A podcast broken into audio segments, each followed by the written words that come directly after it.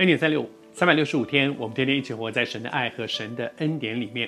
我们在分享比拉多这个在把耶稣钉在十字架上一个非常关键性的人物。我们在他身上看见人的诡诈，啊，其实不只是比拉多，我也一样。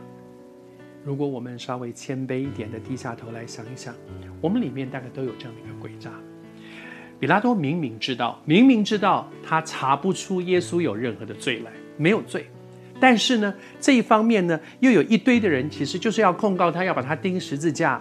所以，如果如果我这边定案说他没有罪，我就得罪这些人；如果呢，我我说好吧，我就照着你们把他钉十字架。我我刚刚已经明明讲了说没有罪，没有罪，没有罪，我怎么可以做这样的事情？他正在那个两难当中来说，哎，有一个机会，突然发生了一个机会是什么呢？我读给你听哈。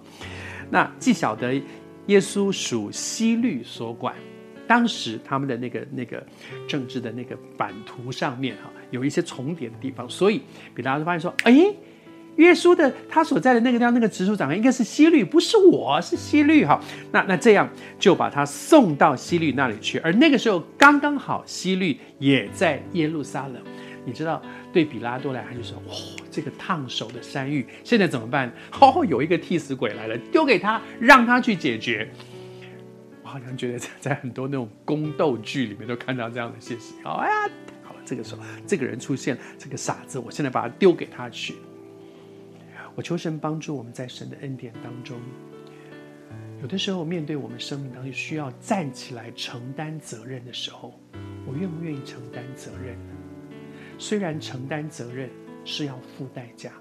但是我愿不愿意为着真理，为着一个对的事情，为着一个我明明知道是对的事情，而去承担那个责任呢？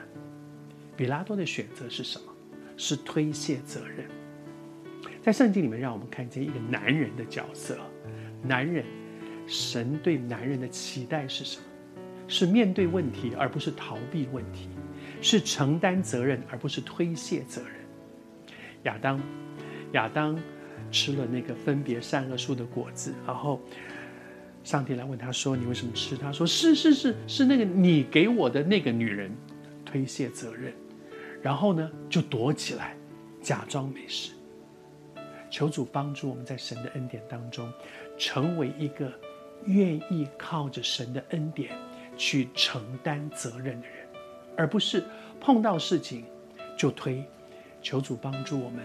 恩待每一个基督徒，我们可以承担责任，不是因为我的个性，不是因为我的能力，不是因为我的条件，我的资源比较多，所以我可以承担责任。不是，我们可以承担责任，单单是因为我知道我的生命里面有一位恩典的主，他天天背负我的重担。谢谢主，我可以带着我的问题、我的难处、我需要承担的，来到他的施恩宝座前。我可以把重担卸给他，所以我不必逃避，因为主的恩典够我用。你也正在面对你生命当中那个又大又难的事吗？来到主恩做前球。